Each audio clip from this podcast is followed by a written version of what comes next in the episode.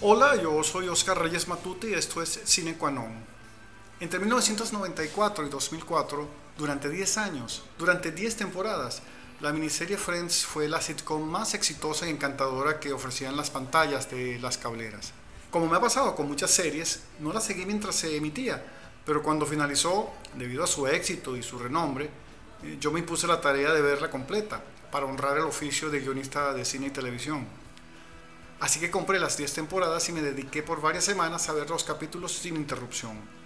Mis amigos se burlaban y cuando me visitaban en mi anexo de Seucán en Caracas, y Oscar, metido en su cuarto, viendo Friends, ¿y no le parece una miniserie medio tonta? Pues claro que no. Me pareció una escuela de la cual deberíamos aprender los escritores latinoamericanos y venezolanos.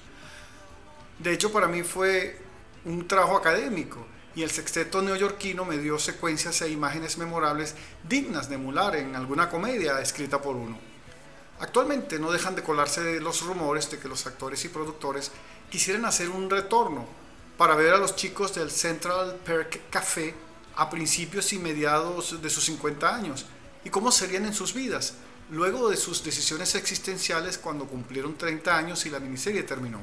Jennifer Aniston, Rachel, al ser invitada al show de Ellen DeGeneres, aseguró que sí era posible. Lisa Kudrow, Phoebe, ha declarado que le encantaría tener una reunión con la banda, pero no sabe cuándo o cómo podría pasar. También Courtney Cox, Mónica, estaría dispuesta a un retorno.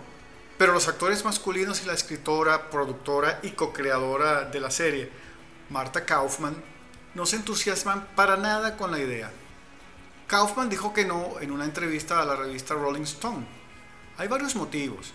El primero es que la serie va sobre una etapa de tu vida en la que tus amigos son tu familia y ya no estamos en ese punto. Todo lo que podríamos hacer sería volver a juntar a los seis actores, pero el alma de la serie ya no estaría. El segundo motivo, no sé qué también nos iría. La serie ahora va bien, a la gente le encanta y una reunión así solo podría decepcionar al público. Esto es lo que dijo Kaufman. La serie está disponible en Netflix y mucha gente descarga de una vez las 10 temporadas, de modo que no les va mal 15 años después. Matt LeBlanc, Joy, comparte el criterio de Kaufman. Nadie quiere ver a Joy en su colonoscopia. Entiendo que quieran un reencuentro, pero la serie era sobre un periodo específico de la vida de los personajes, sus 20 y sus 30 años. Creo que el hecho de que todos imaginen lo que los personajes están haciendo ahora es lo mejor. Matthew Perry Chandler aseguró a la revista Variety en el 2017 que diría no a un posible regreso de la serie. Tengo esta pesadilla recurrente y lo digo en serio. Cuando me duermo, sueño que hacemos Friends de nuevo y a nadie le importa. Hacemos una serie entera, volvemos y no le interesa a nadie. Así que cuando alguien me lo pregunte, voy a decir que no. El caso es que si acabamos tan arriba, va a ser imposible superarlo ¿Por qué lo deberíamos intentar? Y David Schwimmer, Ross, descartó la idea en enero del 2018. La realidad es que no sé si quiero vernos a todos con bastones y andaderas. Un retorno de Friends no sería sobre los Friends que conocimos. Eso no funcionaría. No puedes revertir el tiempo. Podría ser sobre seis adultos cincuentones y ya no sería una sitcom clásica porque el humor a esa edad cambia. No sería inocente, llena de esperanza y hasta naif como la original.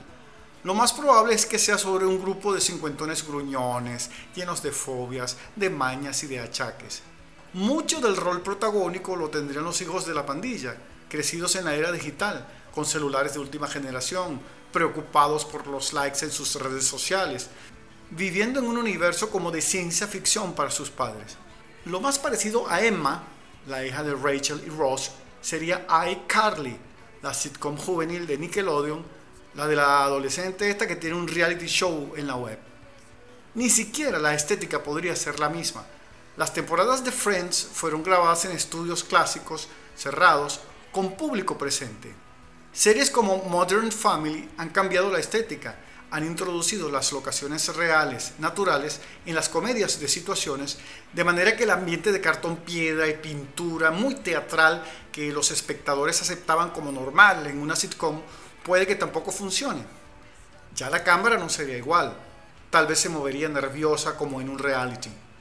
Y los actores incluso podrían hablar a cámara, como en el fake documentary de Modern Family o como en los concursos y realities actuales, donde los protagonistas desnudan su interioridad ante las cámaras y hablan pestes o se ponen tiernos con sus compañeros del set rompiendo la cuarta pared. Así que creo que tiene razón la señora Kaufman cuando dice que la serie es irrepetible e igual opinan los protagonistas masculinos.